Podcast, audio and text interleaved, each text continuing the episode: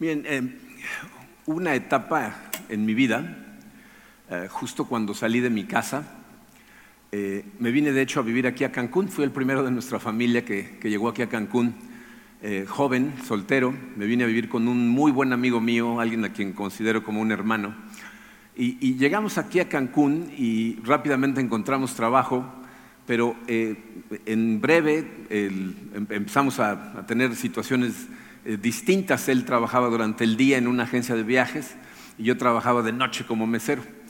Y entonces empecé a pasar por una etapa en donde sentí una, depresión y una soledad muy profunda, porque yo había dejado atrás eh, en donde vivía, nosotros vivíamos en, la Florida, en, en, el Estado de México junto a satélite, tenía yo un grupo de amigos enorme, eh, las relaciones en nuestra familia eran muy buenas, yo tenía muy relación con mis papás, muy buena, con mis hermanos y hermanas, muy buena, y de repente me encontré eh, muy lejos, ¿no? en una época en la, que no había, digo, la mayor parte de la gente aquí en Cancún en ese entonces no tenía teléfono, línea de tierra, ¿no? la comunicación era por carta y las cartas tardaban un mes en llegar. Y entonces llegó un momento en donde yo eh, llegué a sentir una depresión profunda porque me sentía solo, sentía una soledad que yo le achacaba al hecho de que era soltero.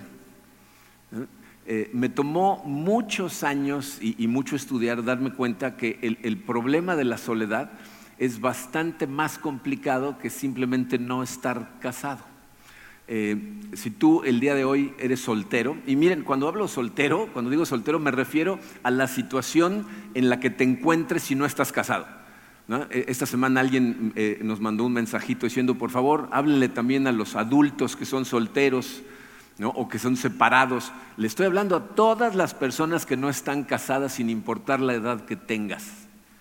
Si en este momento tú no estás casado por la razón que sea, eh, no me gustaría que esta etapa te confundiera, porque la verdad es que la soledad puede afectarnos profundamente mientras somos solteros, pero puede afectarnos en cualquier momento de nuestra vida y lo que hace es crear serios problemas en tu vida si no la comprendes bien, como me pasó a mí en esa época en donde fui a buscar la solución a los lugares más equivocados hasta que llegué a tener un vacío espantoso en mi vida. Entonces, el día de hoy, más que eh, una lista de aplicaciones prácticas. Fíjense, en las últimas dos semanas hemos visto conceptos muy prácticos acerca de cómo manejar la vida como soltero, pero el día de hoy lo que quiero es que veas una implicación espiritual. ¿Qué significa eso? Eh, Karina y yo nos hemos dado cuenta en estos cuatro años que hemos estado eh, caminando de la mano de Dios eh, a través de la, situación médica de nuestros hijos, que muchas veces nosotros vamos a Dios y le pedimos las cosas equivocadas. ¿No? sabemos muchas veces ni qué pedirle correctamente, porque no es lo mismo ir a pedirle a Dios que resuelva tus problemas que pedirle a Dios que te acompañe a través de tus problemas, que es lo que Él ha prometido hacer. Entonces mi, mi oración, mi esperanza el día de hoy es que tú entiendas de forma muy clarita lo que esa emoción de soledad es, para que si se aparece de repente en tu vida, sepas exactamente qué es lo que tienes que hacer al respecto. Eh, yo, miren, estoy convencido que la gente sola tiene una oportunidad increíble de, encontrarse con Dios en, en, formas que nada más la gente que está sola puede. Como ahorita vamos a estudiar. Vamos a ponernos en sus manos y vamos a estudiar el problema de la soledad. Padre, eh, te damos gracias, Señor, por tu amor, como lo hacemos siempre. Eh, y queremos pedirte, Señor, que seas tú el que nos hable al corazón el día de hoy. Eh, sé, Señor, que en esta sala hay diferentes niveles de dolor, de, experimentar las cosas de las que vamos a hablar el día de hoy. Y sé que necesitamos escuchar de ti, Señor. Entonces te pido que seas un bálsamo para nuestros corazones, que tu palabra sea clara, que, que tu espíritu la ilumine y que nos enseñes, Señor, para que podamos vivir tomados de tu mano con fortaleza, sin importar lo que estemos enfrentando. Nos ponemos en tus manos, Señor, en el hermoso nombre de tu Hijo Jesucristo. Amén. Bien, miren, eh, una de las cosas de las que hablamos cuando empezamos a platicar acerca de la vida de solteros es como mucha gente se casa por desesperación y entonces se casan mal, ¿no? Se casan porque se sienten solos, no todos, ¿no? Hay gente que se casa por desesperación en otros sentidos, pero hay gente que se casa desesperada porque se siente muy sola. O sea, asocian su soledad con el hecho de estar solteros, pero la realidad es que, fíjate, eh, eh, eh, hay, montones de diferentes situaciones que pueden causar en ti la sensación de soledad. Me, puse a pensar en varias de ellas esta semana y las, las apunté para decirles todo lo que se me había ocurrido. yo me he dado cuenta que en mi vida, cuando estoy a punto de enfrentar una situación que me causa miedo, me siento solo. O sea, como que la gente a mi alrededor no entiende por qué me da miedo lo que estoy a punto de enfrentar, entonces me siento solo en mis miedos. También he identificado que muchas veces cuando me avergüenzo de mí mismo me siento solo. O sea, no sé si les ha sucedido que de repente en alguna situación eh, dicen algo que no debían de haber dicho o de la manera en que lo dijeron está incorrecto, que explotaste, ¿no? Y de pronto te das cuenta de que todo el mundo que está presente están conscientes de que la regaste y todos se están volteando a ver y te sientes tan solo en ese momento avergonzado de ti mismo, ¿no? Nos pasa muchas veces. ¿Cuántos de ustedes han experimentado más de una vez ser el nuevo? Llegar a una nueva escuela, eh, entrar a un nuevo trabajo, Incluso, fíjense, llegar a una nueva iglesia. Yo recuerdo en, 2008 cuando Mark Shook nos invitó a irnos a vivir a Houston para, unir a las iglesias. Cuando Karina, Katrina y yo llegamos a Houston, habíamos formado relaciones profundas con mucha gente durante años en esta iglesia y de repente llegamos allá y estábamos rodeados de miles de personas y nos sentíamos profundamente solos, porque no conocíamos realmente a nadie. ¿Cuántas mamás que se quedan en su casa a cuidar a los niños porque están chiquitos. Yo recuerdo cuando regresaba de trabajar ¿no? y me encontraba con Karina, Karina estaba desesperada de hablar conmigo porque llevaba todo el día hablando con menores de dos años de edad. ¿no? Entonces las mujeres llegan a sentirse profundamente solas. Obviamente hay otras situaciones que son eh, bastante más profundas y en donde esa soledad se siente por más tiempo, como cuando perdemos alguien a quien amamos, con el que llevábamos mucho tiempo haciendo la vida juntos, de repente pierde la vida y entonces sentimos una soledad profunda. O, cuando les decía que otra de las razones por las que la gente se casa desesperado es porque eh, necesitan tener relaciones sexuales, se están quemando de pasión y los otros se sienten solos y se casan y luego de pronto se dan cuenta que están en un matrimonio sin amor real y entonces la soledad que se siente es terrible. Y hay otras situaciones que ni siquiera son negativas, pero que te hacen sentir solo. ¿no? Por ejemplo, esta es una que muy poca gente experimenta, pero ustedes no tienen idea de la soledad que de repente se siente siendo el pastor de la iglesia. O sea, de repente estás muy solo. Yo creo que por eso entablamos relaciones tan profundas con otros pastores, porque nos entendemos, entendemos esa soledad. Pero fíjate, hay una que tú sí entiendes muy bien. ¿Cuántas veces has sentido soledad? Por ser el único cristiano en un grupo de personas, en donde tú estás tratando de vivir la vida correctamente y los demás van en la dirección opuesta y tú te sientes totalmente solo, ¿no? O cuando vamos de la mano de Dios y de repente atraviesas un desierto espiritual en donde estás tratando de experimentar la presencia de Dios, pero no lo encuentras y te sientes solo. Y muchas veces lo que me he dado cuenta es que ni siquiera identificamos la emoción como soledad. La gente utiliza frases que, en vez de decir, ay, es que me siento muy solo, dicen, me siento desconectado. Como que en este lugar no me encuentro, ¿no? O sea, no, me siento en casa.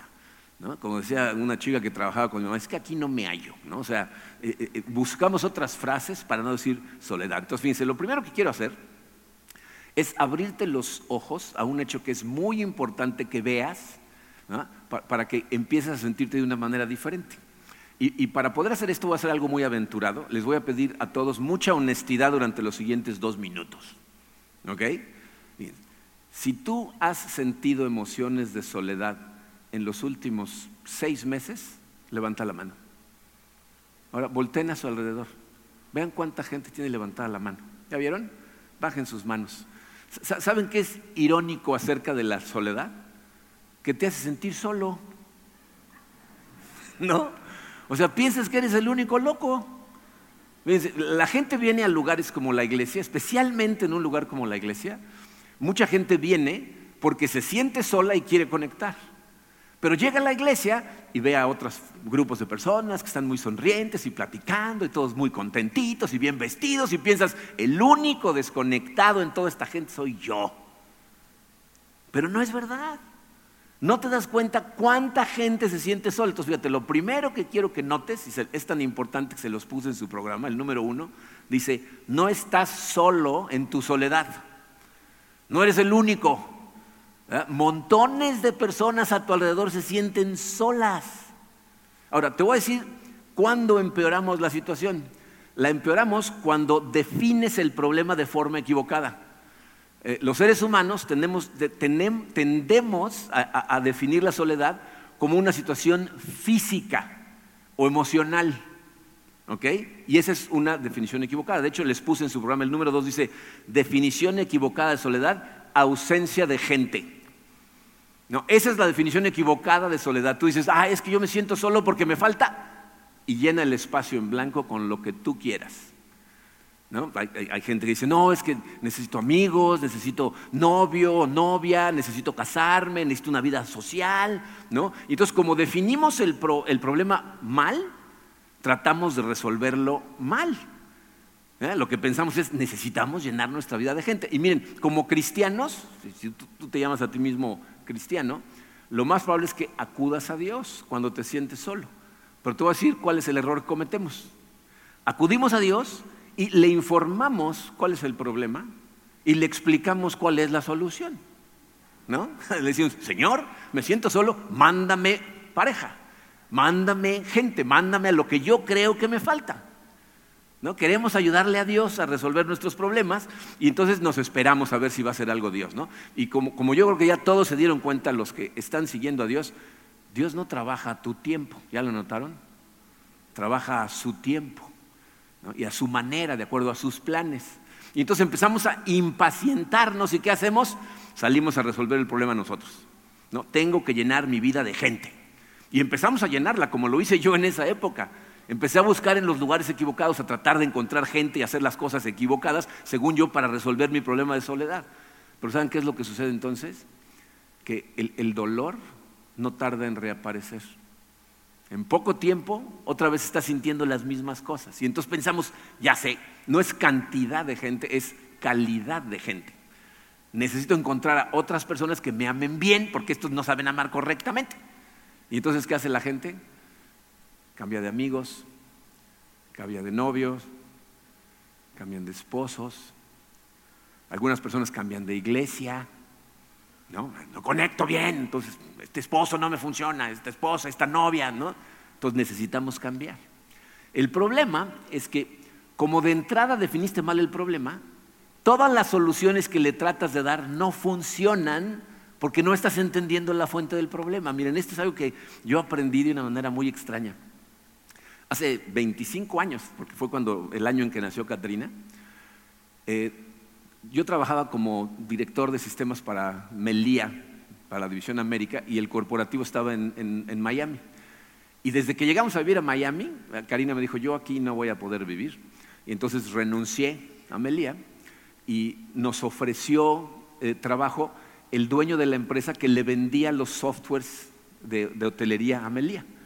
Y, el puesto era un puesto interesante, era como gerente administrativo para México y Sudamérica, y la oficina estaba en Phoenix, en Arizona. Entonces nos fuimos con nuestros cuatro chamacos a, Phoenix.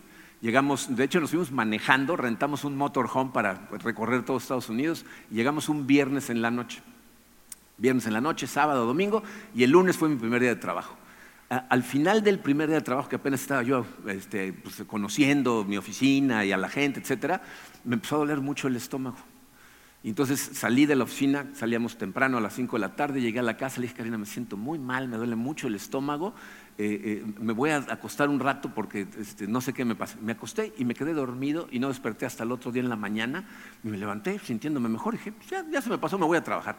Llegué a la oficina y por, por ahí de las 10 de la mañana empieza otra vez el dolor, en el mismo lugar, agudísimo al grado de que para, por ahí de la una de la tarde estaba yo acostado en mi escritorio, pero con lágrimas en los ojos del dolor, ¿no?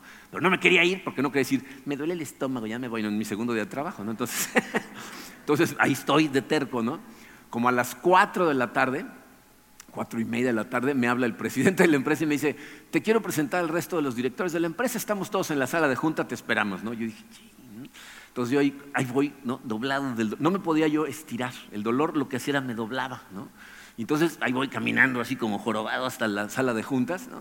Ha de haber sido una impresión muy rara la que recibieron todos, porque han de haber dicho, este apenas lleva dos días aquí, ya está sufriendo, ¿no? tenía yo una cara de sufrimiento que se espantaron, ¿no? Entonces se acercaron y me dijeron, ¿qué te pasa? Les dije, tengo un dolor que no me puedo, no me puedo estirar, ¿no? Entonces uno de ellos me empezó a hacer preguntas, ¿cómo es el dolor? ¿Es un dolor fijo? ¿No se mueve? No sé qué, si te toco duele, sí. Me dijo, ¿sabes qué? Eso puede ser el apéndice y con eso no puedes jugar. En este momento vete a buscar un hospital a ver qué haces. Entonces salí, afortunadamente vivíamos muy cerca de la oficina, llegué por Karina, empecé a tocar el claxon, cosa que la sorprendió porque nunca llego a la casa tocando el claxon, salió espantada, ya le expliqué lo que estaba pasando, le dije, necesitamos encontrar un doctor, imagínense, llevamos tres días en Phoenix, no conocíamos a nadie, no conocíamos la ciudad, ¿no? Le digo, necesitamos encontrar urgentemente un doctor. Entonces Karina me dijo, en la subida del freeway hacia la casa hay una clínica. Vamos a esa clínica. Entonces nos fuimos al coche, ahí vamos a la clínica que irónicamente se llamaba la clínica del buen samaritano. Este, llegamos a la clínica, nos bajamos, le explico al individuo lo que estaba pasando, me dice, pásale por aquí, me mete a un cuartito, me dice, aquí acueste, le digo, ¿me puede dar algo para el dolor? Me dijo, no, no le puedo dar nada, ahorita vamos a mandarle un viper a todos los doctores, imagínense la época. Acabamos de volarnos a toda una generación, ¿no? O sea, un viper, ¿no? Ya le mandamos, ahorita le mandamos un viper, eran como las 5 y 20, entonces los doctores acababan de ir de la clínica, y ahí estoy acostado, pero casi llorando del dolor, ¿no? Como a la media hora le digo a Karina, ve y dile al individuo este que me den algo para el dolor. Entonces regresa el individuo y me dijo, mire, ya mandamos mensajes a todos los doctores, hasta que no se reporte un doctor y lo vea, no le podemos dar nada, tranquilo. Pasó como otra media hora, de repente llega un individuo, le digo, ¿qué va? ¿Usted es el doctor? Me dijo, no, le voy a sacar una radiografía. Ok, sígame. Ahí voy caminando, doblado hasta el lugar de las radiografías. La radiografía de haber salido rarísima, porque me decía, párese derecho. Y yo no podía, entonces me enderezado con la rodilla hacia arriba. Total, me regresó al cuarto, ahí, estoy acostado, como a los 20 minutos llega, le digo, ¿qué tengo, mijo? ¿No? Yo nada más tomo la foto, ahí está. ¿no? O sea, cuando venga, le digo, ¿no me puede dar algo para el dolor? No le puedo dar nada para el dolor, ahorita nos vemos. Y se fue. Para hacerles el cuento corto, estuvimos ahí en la clínica, cerca de dos horas y media, tres horas. Regresa el individuo y me dice, mire, ya se reportaron todos los doctores y todos están ocupados. Así es que le vamos a hacer un planito para que se vaya al hospital que está más cerca. Y le digo, ¿qué? Y me dice, no lo podemos atender. Y a mano nos hizo un mapa, o sea, todavía no existía el GPS, ni, ¿no? Nos hizo un mapita, el coche casi no tenía gasolina. Bueno, fue una tragedia griega, ¿no? Llegamos al hospital y, y, gracias a Dios ya le habían hablado al hospital para decirles que íbamos para allá. Entonces, cuando llegamos, afuera estaba una enfermera con una silla de ruedas. Yo dije, ya, por fin, ¿no? Me dejó Karina justo enfrente, me subieron a la silla de ruedas, me metieron a otro de esos cuartitos. Le digo, ¿me puede dar algo para el dolor? Me dijo, no, hasta que lo vea el doctor. Entonces ahí estoy esperando, total, por fin llega el doctor. Eh, a ver, eh, un, señor mayor de edad con su sombrero de cowboy, ¿no? me dio mucha risa, pero con el dolor no podía, ¿no? Dijo, a ver, lo voy a revisar. Me toca el estómago, yo, ¡ah! Di un grito, me dijo, eso es el apéndice, le digo. Le digo, se lo podía haber dicho hace muchas horas, doctor. Me dijo, sí, pero lo tenía yo que revisar. Le digo, ¿ya me pueden dar algo para el dolor? Me dijo, sí, a ver, no sé qué, canalícenlo y prepárenlo. Después de ver la radiografía, dijo, lo tenemos que operar ahorita. Y entonces en ese momento me canalizaron y yo no sé qué droga me pusieron, que no habían pasado ni 10 minutos, de pronto yo ya no sentía nada, ¿no? Me sentía, de hecho, me dice el doctor, ya se le digo, no, doctor, póngale un poquito más, ¿no? me sentía yo muy bien, ¿no? Pero ya que estaba sin dolor, ¿no? Entonces empecé a platicar con el doctor, ¿no? Y le digo, oiga, doc, pasé casi cinco horas entre la clínica y el hospital llorando literalmente del dolor y no me quisieron dar nada para el dolor. ¿Por qué no me dieron algo para el dolor? Y el doctor me dijo, mire, si en la clínica llegando le hubieran dado algo para el dolor, lo hubieran matado. Yo, ¿cómo que me dice, le dan algo para el dolor, se le quita el dolor y usted dice, ya estoy mejor. Se regresa a su casa, en la noche le explota el apéndice, que es lo que le iba a pasar, le da peritonitis y se muere. Es imposible para nosotros como, eh, establecimiento médico darle algo a un paciente para el dolor si no identificamos la causa del dolor. El doctor entonces puede ayudarle con el dolor y eliminar la fuente del dolor porque si no, lo mata. Miren, es eso que me dijo el doctor, no saben cómo me abrió los ojos a montones de cosas en la vida de nosotros los seres humanos. Ese es nuestro problema que no entendemos cuál es verdaderamente la fuente de ese dolor que sentimos, que asociamos con la soledad, y entonces lo que queremos son aspirinas sociales para que se nos quite el dolor. y andamos persiguiendo las respuestas en los lugares equivocados y nada más nos causamos más dolor, porque eso no lo cura, a lo mejor lo cura temporalmente y vamos a terminar suicidándonos a nosotros mismos. Entonces necesitamos entender cuál es la fuente de ese dolor. ¿Ok? En su primera carta, el apóstol Juan, primera de Juan, eh, en el capítulo número uno, les voy a recomendar que lean completito el capítulo después. Hoy vamos a ver eh, algunos de esos versículos. Van a ver cómo Juan nos va a ayudar a identificar la fuente y la solución a ese dolor, a ese problema que nosotros asociamos con la soledad. Vamos a empezar por leer los versículos 3 y 4. Primera de Juan, capítulo 1, versículos 3 y 4.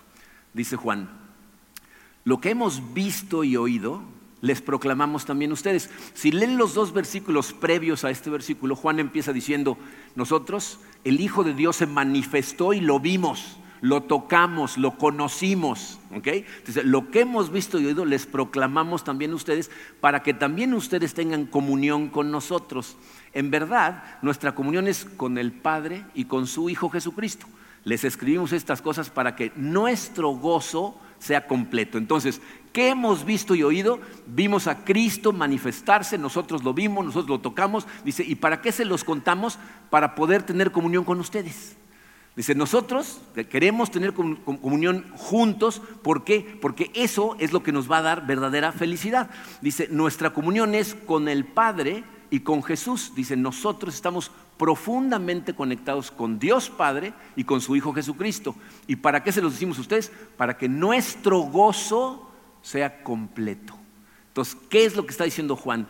Juan le está diciendo, nos gustaría tener relación profunda con ustedes porque eso produce gozo, pero, fíjense, eh, la única manera en que podemos tener comunión real con ustedes es si ustedes tienen una relación tan profunda como nosotros con el Padre a través de su Hijo Jesucristo. En otras palabras, el número 3 en su programa dice, la comunión con Dios hace posible la comunión real entre la gente. La comunión con Dios es lo que hace posible que tú tengas comunión real con la gente. Miren, eh, eh, ese, ese dolor que sentimos, que nosotros llamamos soledad, es en realidad el dolor de la separación que nosotros tenemos con Dios.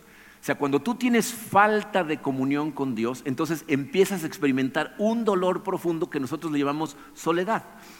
Tú y yo sabemos que fuimos hechos para vivir en comunión. La Biblia nos lo dice en diferentes lugares. ¿No? En Génesis Dios dijo, no es bueno que el hombre esté solo. ¿No? En la carta a los Efesios Pablo explica a la iglesia como la fuente de comunión entre la gente. Pero esa comunión tiene que ser primero con Dios tienes que tener primero comunión profunda con Dios, lo cual te permite después conectarte profundamente con otras personas. Cuando nos separamos de Dios, automáticamente nos separamos de la gente. Por lo tanto, número cuatro en tu programa, la soledad es principalmente un problema espiritual. Esa emoción, ese dolor que tú sientes cuando te sientes solo, es principalmente un problema espiritual. Es también causado por otras cosas, como ya dijimos y como vamos a ver más adelante, pero principalmente es un problema espiritual. O sea, es un dolor causado por algo espiritual. ¿Y saben en dónde podemos ver eso claramente? En, la escena en donde los seres humanos desobedecieron a Dios, ¿ah? se separaron de Dios y causaron que tuviéramos estos problemas con Adán y Eva. ¿Qué pasó con Adán y Eva? Si ustedes leen el capítulo 3 de Génesis, van a ver cómo Dios crea al hombre, eh, lo pone en un jardín precioso, le da la orden de que no coma fruto de un árbol, crea a la mujer y los pone a cargo del jardín. Y entonces viene la serpiente, que es la representación del mal, la representación del enemigo de Satanás, y los engaña. ¿Cómo los engaña? Les dice, ¿a poco es cierto que Dios les dijo que no podían comer de ningún árbol? ¿No? Y Eva que ni siquiera fue la que recibió la orden, porque el que la recibió fue Adán, le dice, no, no, Dios nos dijo que no podíamos ni tocar de este árbol, porque si comemos seguramente moriremos. Y la serpiente los engaña le dice, no es cierto, no van a morir. ¿Y qué pasa? dice, Eva prueba primero del fruto, yo que Adán como que dijo, a ver, si no te muere, entonces ya la pruebo yo, ¿no? y luego Adán prueba, y díganme, ¿qué pasó? ¿Se murieron en ese momento físicamente? ¿Cayeron fulminados ahí? Dejaron de sentir, ¿no? Entonces no se dieron cuenta del engaño de la serpiente. Porque de la muerte que estaba hablando Dios era de una muerte espiritual. Entonces fue una media verdad la que les dijo, no se van a morir físicamente, pero se van a morir espiritualmente. ¿Y qué sucede? Se hace un tiradero y fíjense, quiero que vean el efecto inmediato de lo que sucede cuando Adán y Eva desobedecen a Dios. El efecto inmediato sucede en Génesis 3.7, dice, en ese momento, o sea, instantáneamente, dice, en ese momento se les abrieron los ojos y tomaron conciencia de su desnudez. Por eso, para cubrirse, entretejieron hojas de higuera. O sea, en el momento en que desobedecen a Dios, se rompe la comunión entre ellos, en ese instante. De pronto se ven tal y como son y se avergüenzan. O sea, en ese momento ya no quieren que el otro los vea como realmente son, ya no pueden ser ellos, ya no pueden ser genuinos, ya no pueden ser transparentes, se tienen que cubrir. Entonces, desde ese momento dejan de ser auténticos. ¿Y cuál es el siguiente efecto? Versículo 8, Génesis 3.8 dice, cuando el día comenzó a refrescar, el hombre y la mujer oyeron que Dios el Señor andaba recorriendo el jardín, entonces corrieron a esconderse entre los árboles para que Dios no los viera. Miren, yo creo que leemos muchas veces estos pasajes y ni siquiera nos ponemos a pensar en lo que están diciendo. yo no sé si en tu casa tienes jardín de atrás, o, o, a lo mejor si vives en un departamento cerca hay un parquecito, pero tú imagínate que hoy en la tarde, después de comer, salieras a caminar al parque y te encontraras a Dios caminando por el jardín.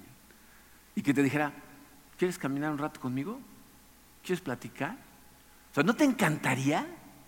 O sea, como que no nos damos cuenta de lo que tenían Adán y Eva cuando estaban en el paraíso terrenal. Dios caminaba por el jardín con ellos.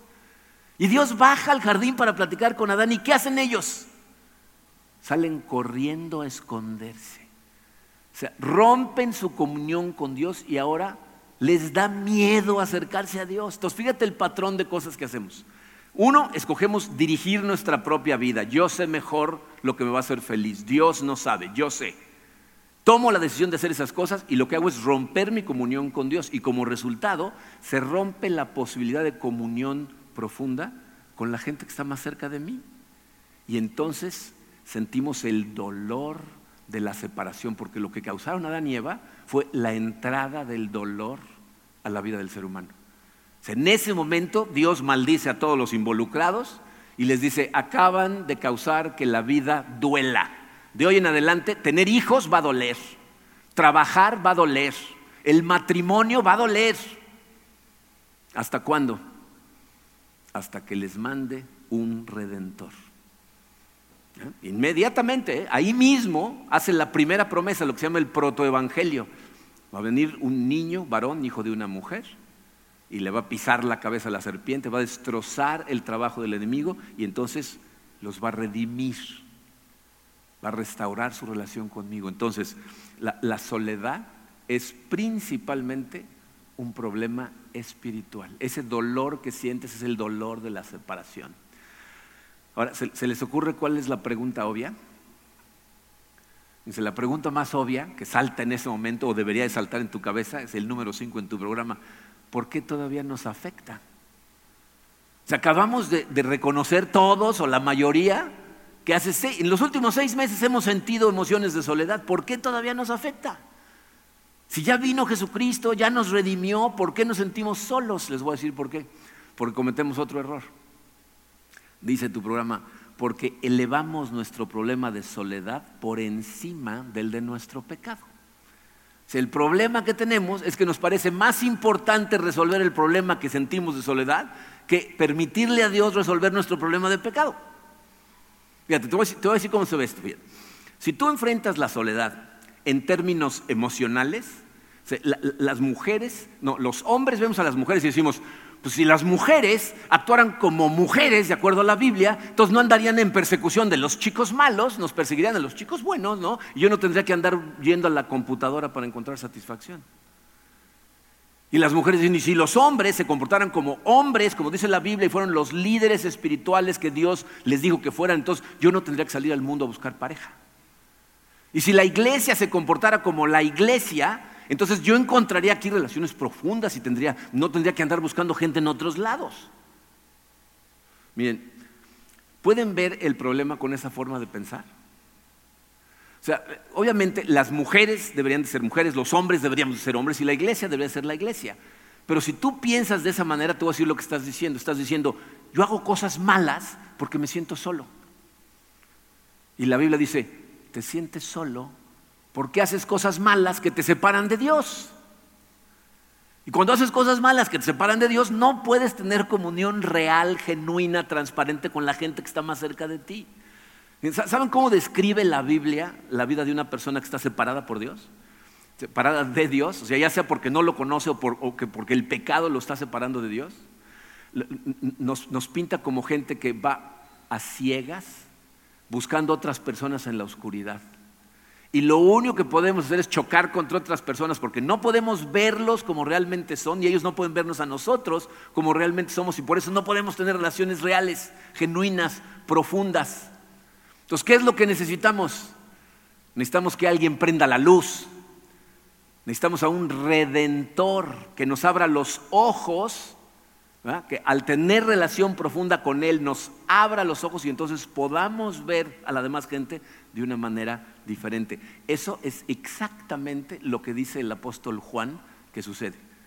Se voy a leer los versículos 5 al 7 y te aseguro que si los has leído, no, te habías dado cuenta de que estos versículos están hablando de tus relaciones humanas.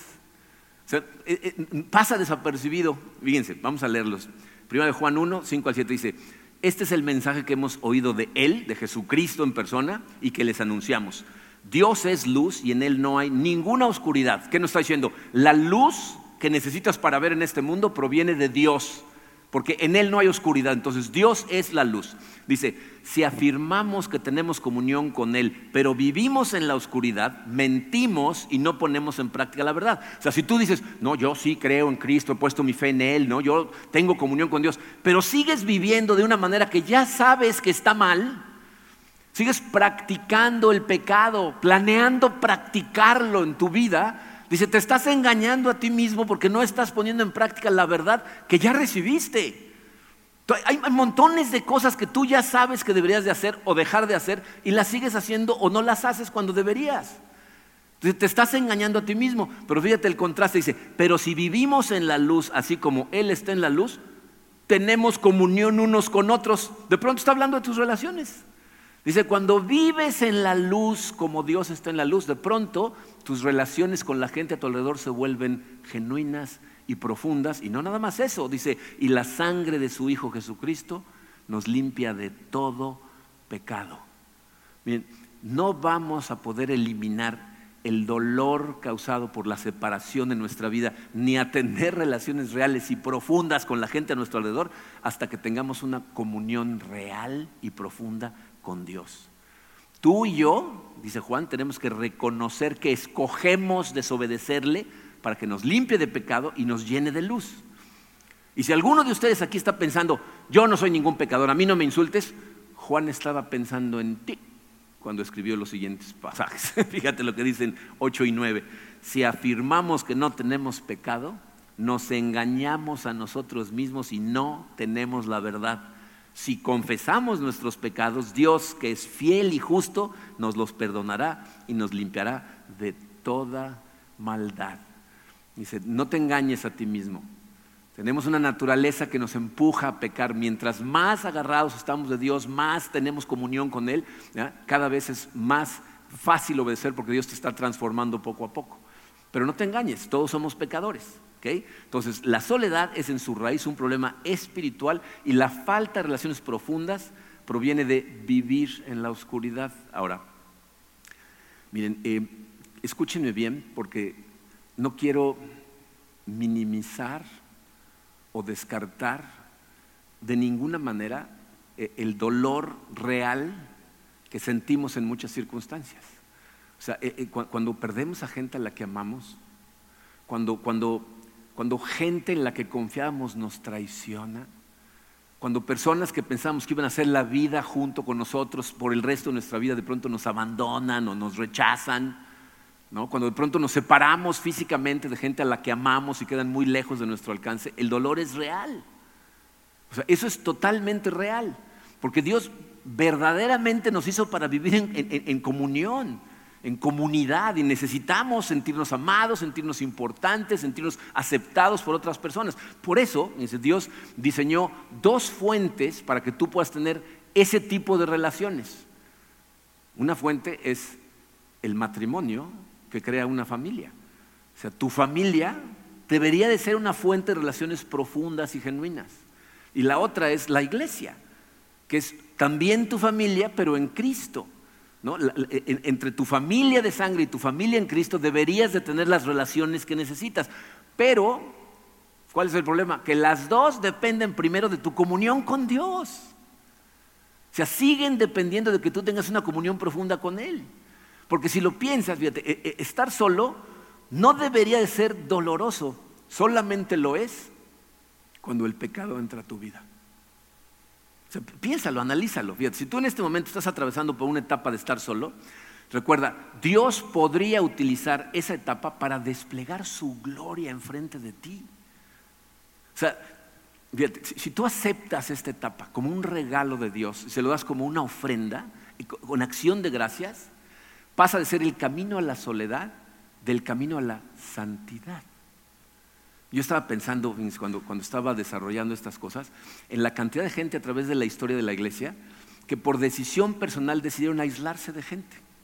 ¿no? Gente que se metió a un monasterio, gente, unos, los padres del desierto, que porque el mundo se estaba volviendo una locura, se aislaron en el desierto y trataron de vivir la vida separados de los demás. O sea, piensa en esto.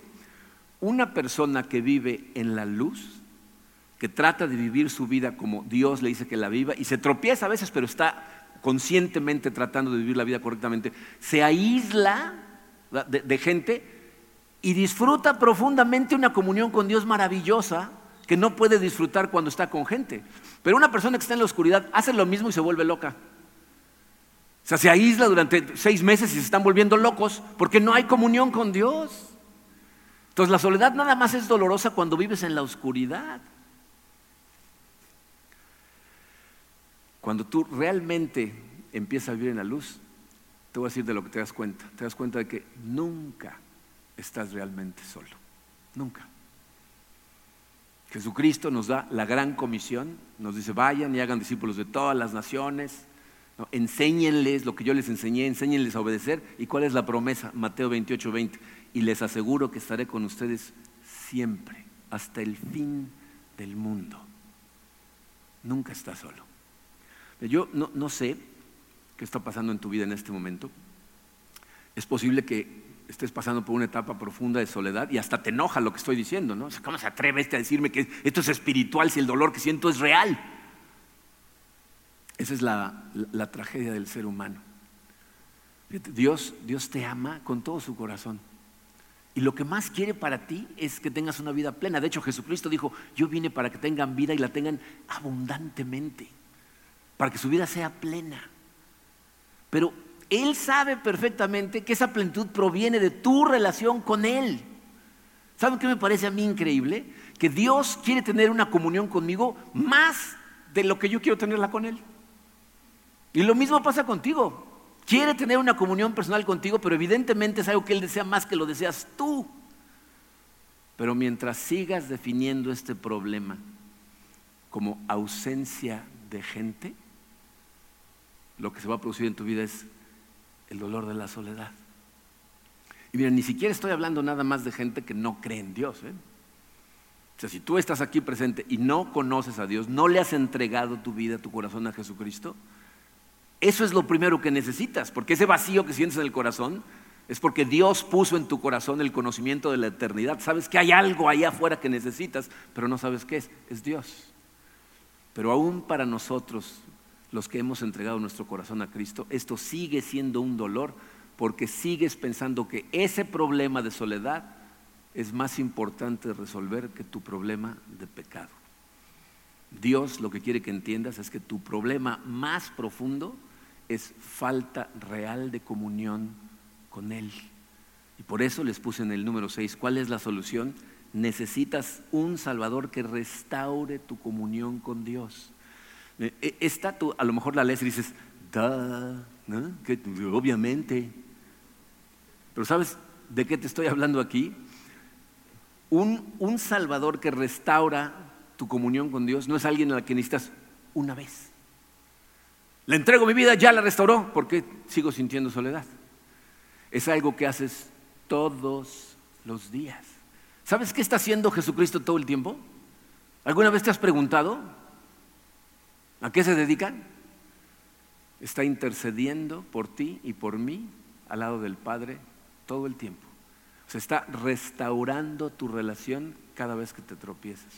El problema con la gente que sigue practicando el pecado es que tu corazón se va a endurecer cada vez más y al rato ya ni te va a interesar y simplemente vas a vivir con ese dolor y te vas a acostumbrar a él. Pero si quieres vivir en la plenitud que Jesucristo compró para ti, tienes que reconocer que lo que más necesitas todos los días de tu vida es tu comunión con ese Salvador que dio tu vida en esa cruz para que no la tuvieras que dar tú.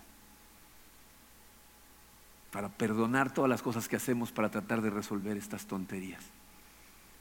Necesitas, sobre todo, comunión con Dios. Eso resuelve el problema de la soledad.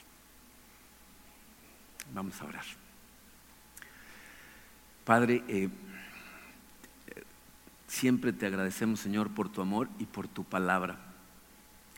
Te agradecemos tanto por, por amarnos a tal grado que nos dices las cosas tal y como son.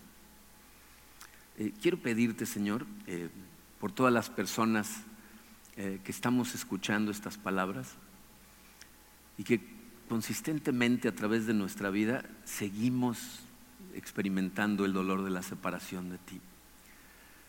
Abre nuestros ojos, Padre. Ayúdanos a darnos cuenta que es nuestra rebeldía, nuestra terquedad en tratar de vivir la vida como nosotros pensamos que se vive mejor, que nos causa ese dolor. Danos la humildad, Señor, de acercarnos a ti, de reconocer que hemos pecado y confiamos en ti, Señor, porque tú nos prometes perdonarnos y nosotros reconocemos que somos pecadores.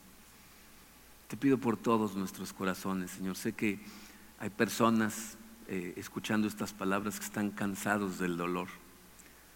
Eh, abre sus ojos, Señor. Llénalos de tu luz para que se den cuenta que la solución está a su alcance y que todo lo que tienen que hacer es acudir en este momento a ti.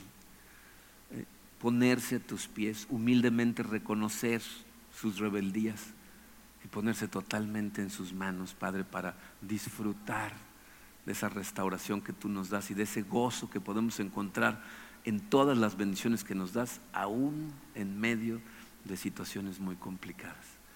Gracias por tu amor, Señor. Gracias por tu palabra. Gracias por tu Hijo Jesucristo. Es en su nombre que te agradecemos, te pedimos todas estas cosas. Amén.